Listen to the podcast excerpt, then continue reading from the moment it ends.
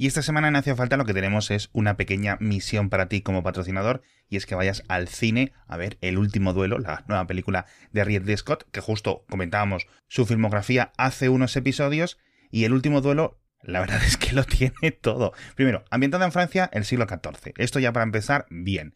Guerra de los Cien Años, historia de venganza basada en hechos reales. Espectacular. Dos caballeros, Jacques Legris, ojo, Adam Driver, y Jean de Carouche, ¿vale? Ojo con mi pronunciación, porque está interpretado por Matt Damon, que acaban convirtiéndose en rivales.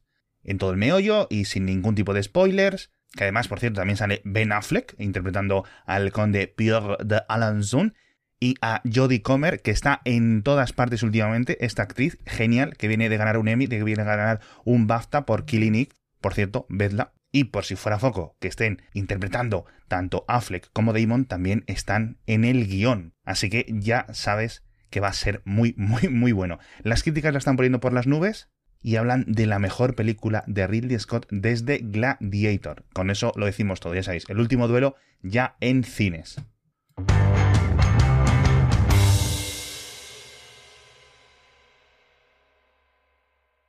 Bueno, a ver, que estamos grabando otra vez de día, pero tenemos un problema, porque mañana en Madrid es festivo.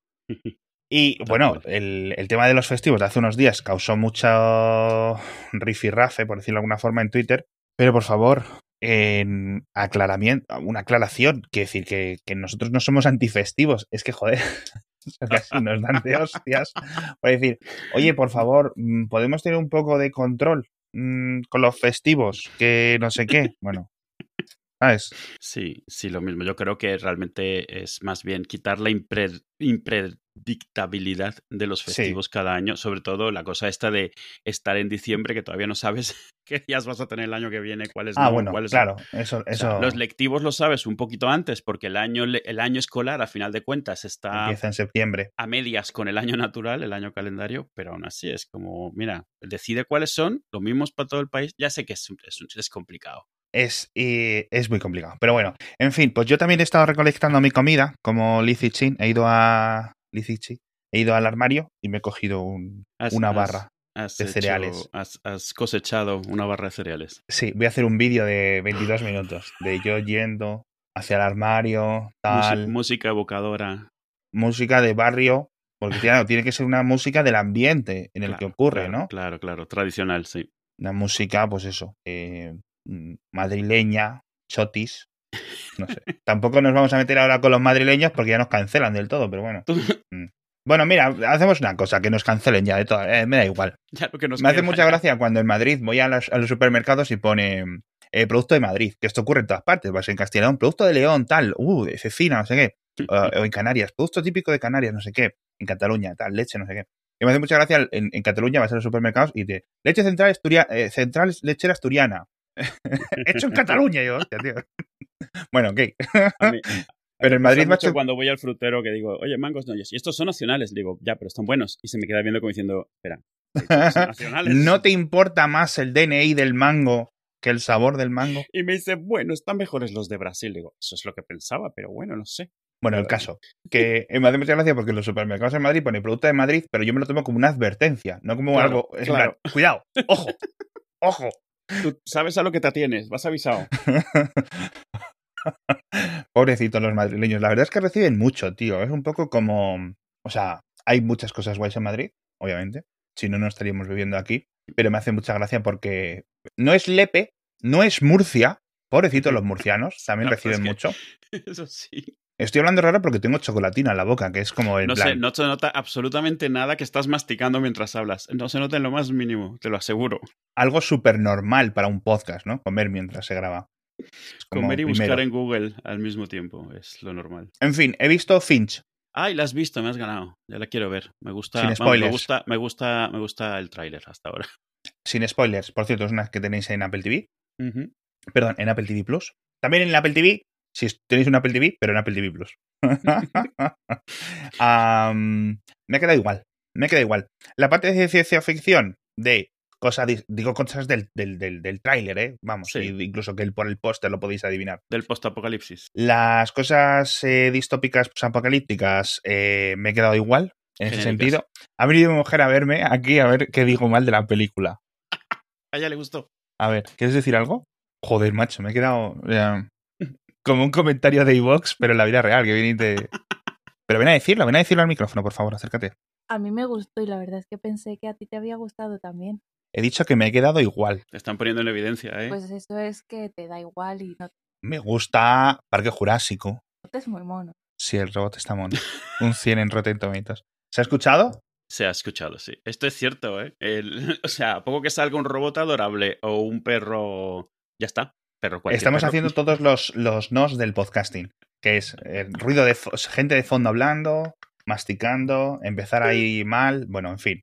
Que decía que me queda igual y lo digo con, desde la máxima neutralidad. Mi, mi, mi, mi opinión es neutral con esta peli. La parte de ciencia ficción la he visto ya hace 40 años. ¿Vale? Es decir, no hay ningún tipo de innovación. Y lo que es la narrativa, no hay grandes retos, no hay gran suspense, no hay un... No se arriesga, ¿no? Es una Riesgos. historia súper lineal. No hay un conflicto gigante. Hay unos motivos, Sí. hay unas resoluciones, y ocurren una sucesión, pero no hay un madre mía, ¿qué va a ocurrir? Madre mía, ¿por qué? Madre mía. No hay esa tensión. No que las haya, eh, no, no es que tengan que ser una película de tensión, pero tiene que haber un conflicto. Yo creo que aquí apenas hay conflicto. Hay, hay, hay, pero es muy, muy leve. Eso yo creo que hubiera podido animar un poco más la película. Hay un perro, hay un robot, hay un robot perro y hay un humano. Dos biológicos y dos, y dos mecánicos. El robot que no se llama Finch, Finch es el nombre del protagonista, de Tom Hanks, Sí. ¿vale? Curiosamente, yo pensé que sería el nombre del robot. El robot se llama, bueno, no lo voy a decir, no es spoiler, no lo voy a decir, tiene otro nombre, no es Finch. Yo no sé a qué me recuerda el título, yo me la paso diciendo que si vamos a ver Thomas Finch, y yo no sé dónde saca el Thomas, no sé por qué. Thomas de, de Tom, Hanks, supongo, pero no lo sé, Sí. pero que en mi cabeza he visto 17 veces que dice Finch y, y todas he leído Thomas Finch. Pues no lo sé. Me debe estar recordando algo. No lo sé. El caso es que, claro, como hay un perro, pues ya eh, se pone mi mujer, hostias, no se morirá, no se morirá, no se morirá. Y rápidamente nos acordamos de la web esta que es dos, uh, Does the Dog Die, eh, Sí. muereelperro.com. Os dejo enlace en las notas del episodio. Y está guay porque la gente puede entrar y votar sí o no. No solo a esa respuesta o a esa pregunta, sino a múltiples preguntas. Es decir, la gente puede añadir una pregunta y una respuesta binaria, sí o no. Entonces, el resto de visitantes que vayan a informarse o que a- acudan a colaborar y a poner sus valoraciones, pues van respondiendo, ¿no? Entonces, esto empezó con muere el perro y ha ido aumentando, que esto yo no lo sabía. Es web y aplicación, por cierto, ¿vale? Entonces es, Sí. muere el perro, muere algún animal, hay animales abusados, ¿sabes? Es decir, diferentes triggers, diferentes cosas que dices, si esto es sí, ya no la voy a ver, porque me sienta muy mal. De todas formas, eh, es muy curioso este tema, ¿no? Porque, bueno, no es algo que nos ocurra a ti y a mí, si- y a- sino a todos los oyentes. Es muy común que tengamos mucha más aprensión cuando vemos morir ficticiamente a un animal en una película que a un humano. Yo y no. no sé muy bien por qué es. Yo no, ¿eh? cero, ¿eh? O sea, eso es algo que a mis ojos es reciente, pero no, no reciente de hace dos años, sino reciente de en algún momento posterior a, a- a mi generación. Tú ya lo tienes. Yo ah, no sí. ¿A ti te da A ver. igual si se muere? Me da igual que si fuese otra pues, o una persona u otra cosa. No, hombre. No es que me dé igual de que me la suda, sino que me afecta relativamente igual. Si he empatizado Ya. con el personaje, sea un animal, sea un robot o sea una persona, o una vaca, o el cerdito de Bay, me sienta fatal o no. Hay una peli, hay una historia muy, muy vieja que se llama La web de Charlotte, que han hecho muchas pelis. Sí. Y yo una vez vi una versión en dibujos. eh, al final de esa historia se muere una araña que es amiga de un cerdo, y yo lloré como una Magdalena, era una araña. Tiene que ser un personaje que me importe, si no, me trae absolutamente sin cuidado. En La Mosca 2, y nunca hemos hablado de La Mosca, y algún día deberíamos, pero tú tendrías que verla de nuevo, que no sé si la has visto alguna vez. De nuevo, el- no, por primera vez. Exacto. Pues en Yo esas 2, son unas típicas pelis que conozco a través de referencias Sabes que en Los. Simpson. Es Ah, de, o sea, vamos, es de Carpenter, ¿no? es de, es de Goldblum y de Cronenberg. Cronenberg. Cronenberg, todo lo que es body horror de la época es Me Cronenberg. quedo igual. Eh, Ah, pero, sí. y Carpenter es horror general. Bueno, bueno, en fin, da igual. En la segunda, el personaje principal, que está como eh, internado en un sitio porque es un experimento científico final de cuentas, se hace amigo de un perro que también es, están experimentando en él y el perro llega un momento en el cual pues sale mal. Y también con ese lloré como, pero no lloré porque fuese un perro, sino porque era un animal con el que había empatizado. Yo he llorado o, o me he sentido mal con, con robots, por ejemplo. Para mí es eso, yo el hecho de que salga un perro y se muera me trae absolutamente sin cuidado igual que si alguien, una persona sale en una película que no me la han desarrollado para nada y se muere, pues es lo mismo que si alguien que no conozco muere en una calle que no he visto, o sea, que no estoy viendo en ese momento. Mm. No es que no me afectaría si lo viese, pero no, Sí. no, no me ha creado un vínculo. Sí, Y en algún momento posterior a mí, o sea, posterior a cuando yo sí. aprendí a empatizar con personajes en, en esto, es que no sé cómo decirlo, porque Madre mía, el psicópata. No, pero ¿sabes, ¿sabes cuál creo que es la seminal? no lo sé, porque mi, mi generación en general, gente de mi edad, eh, piensa igual que yo, ¿sabes? Os da igual todo. ¿Sabes cuál es el que creo donde fue el primer momento? En Bailando con Lobos. Porque es de esa época en la que se cambia de tu generación a la mía, más o Es menos. posible, es posible. Y ahí, ahí, ahí sí que muere el, el perro o el lobo, no Sí, me acuerdo, sí. un perro lobo, ¿no? Que lo. Spoiler de una película de no sé cuándo es. Pero a ver, antes también se moría, vamos a ser claros, ¿eh? No es como que no. Que sí, que sí, que sí, pero me refiero que a lo mejor, coño. Y con ese, con ese empatizas mucho, eso, pero es eso, o sea, has empatizado con el animal, eso es a lo que me refiero. Eso es. Lo de hoy es, ¿se muere o no se muere un perro? Ya está, me da igual qué perro sea. Bueno, pero eso ya, cada uno tiene sus, sus triggers, como, ¿no? Como sus. Claro, y también en algún momento empezó, por un lado, desensibilizarse lo que fuese, por mucho que hayas empatizado con el personaje humano, Sí. si se muere, te da un poco igual. Sí. Y a- a- por otro lado, a, a desproporcionalizar la empatía. O sea, un perro con que salga y no te esté atacando, ya mal que se muera. Y aunque te esté atacando, probablemente estás pensando desde su punto de vista si tiene razón de atacar o no. Claro. ¿Sabes? Es que yo creo, y él, eh, por eso te decía, lo he estado pensando, creo que es porque Sí. los perros tienen menos agencia, Es posible. sí. menos interés. Es decir, sí, Siempre son más menos inocentes. culpables, exacto. Sí. Es decir, entiendo. si tú estás viendo una película de batallas y matan 10.000 orcos, dices, bueno, es que los orcos han ido a la guerra, ellos sabrán. O si han matado a guerreros, pues dicen, bueno, han matado. Puede ser, puede ser más triste, por ejemplo, hablando de Tom Hanks, cuando muere Tom Hanks al final de salvar al soldado Ryan. Sí. Pues porque son cinco minutos hasta que se muere el, paisano.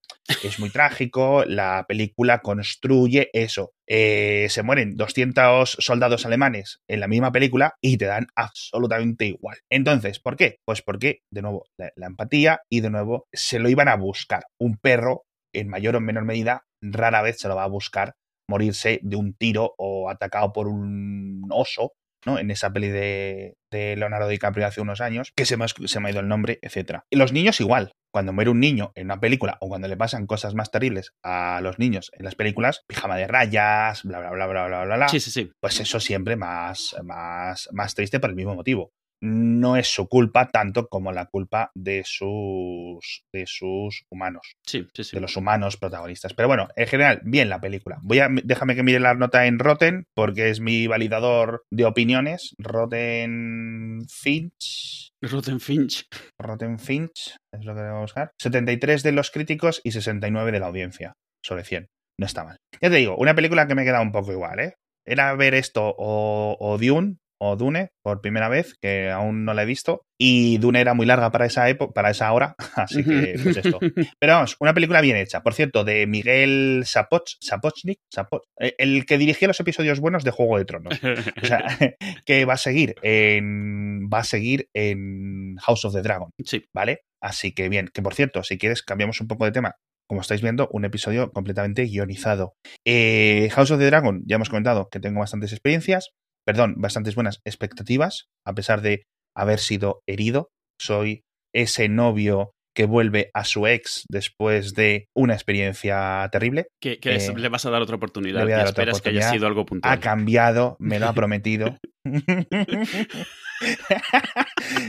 No, básicamente no están, no están los tontitos, no están el David y el, los dos Davids, ¿no? David y el Benioff y no me acuerdo ni de sus nombres, los he borrado de mi cerebro. La que me tiene un poco preocupado es la de The Wheel of Time, la nueva Ah, de sí. fantasía, la rueda del tiempo, porque me da a mí que nos vamos a comer más un... No lo sé, no lo sé, no lo quiero ni decir, no lo quiero ni decir. Pero bueno, esperemos que simplemente sea que el tráiler es una castaña, que también es su estilo de arte propio. Es muy diferente hacer una Sí. buena serie que hacer un buen tráiler y viceversa. Así que me da un poco de eso porque tengo mucho interés en que esa serie salga bien, tengo mucho interés incluso en que sea una serie popular, tengo mucho Sí. interés en que haya una eh, IP, una saga de fantasía que triunfe, que levante los libros, que la gente empiece a hablar de la rueda del tiempo, etcétera, por interés propio, por egoísmo.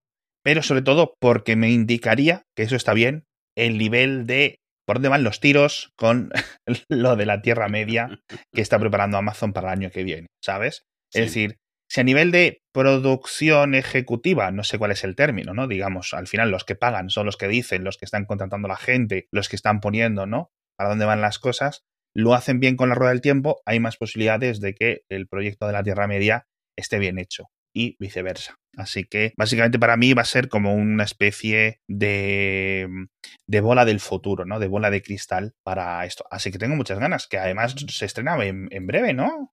Sí, además, ¿cuánto, ¿cuántas temporadas dijeron ellos que querían hacer? ¿Han dicho? Sí, ¿no? No lo sé. Porque es una de esas que no, puedes hacer rápido. Eh, espérate, menos de seis, menos de 22 temporadas, ¿no? Muchas gracias. Eh, lo siento, soy, no soy tu corresponsal en. Ahora mismo no, no, recuerdo la información, he buscado rápidamente en Google y no, y no he visto nada. ¿Qué más series tengo que. Eh... Fundación al final la has seguido viendo? ¿Te ha...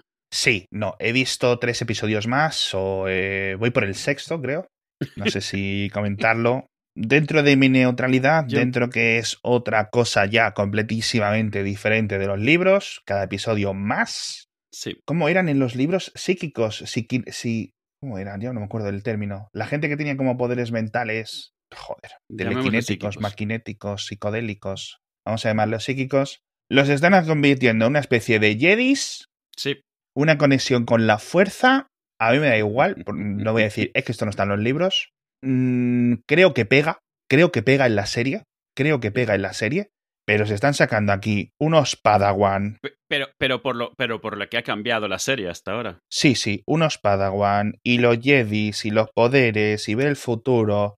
Les vamos a ver haciendo artes marciales y, y Kame Kameas en no mucho tiempo. El, el, en los libros, los psíquicos realmente eran más como capaces de, calcular probabilística eh, de forma instintiva, ¿no? Y poder predecir lo que pasaba. Digamos que su intuición era, era extrañamente acertada. Y aquí, la primera vez que sale en la serie, mm, dice, bueno, esto no lo podemos considerar como que estás calculando muy rápidamente. Y dices, pues nada, entonces esto no. pues nada. No, pero bueno, que de verdad, que me parece bien, la serie lentita, en este sentido, la serie bonita también. Es que literalmente lo mismo que estamos diciendo desde el primer episodio.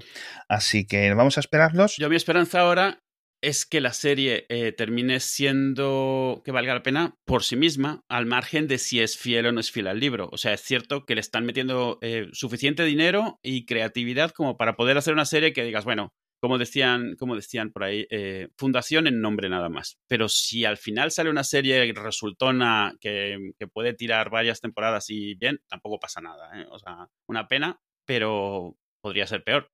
Hombre, podría ser completamente fiel al libro y una castaña. Así que prefiero esto. Eh. Perdona, que tenía mucha hambre y que no sé qué comiendo.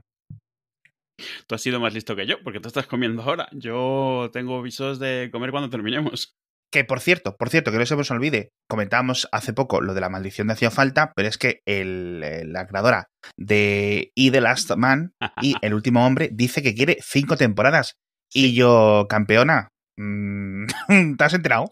Exacto, se lo dicen después de la cancelación. No, pero de verdad, yo creo que, yo creo que acaba rescatada esta, esta serie. Me parecería muy mal que no, sobre todo viendo el último episodio. Eh, está empezando a ver esto, porque antes era en plan, ¡ay, que Netflix!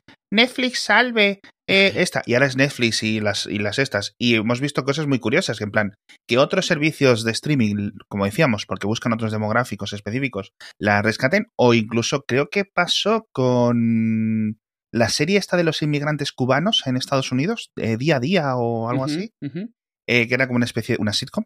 que la rescató la tele tradicional en Estados Unidos o algo así. No me acuerdo.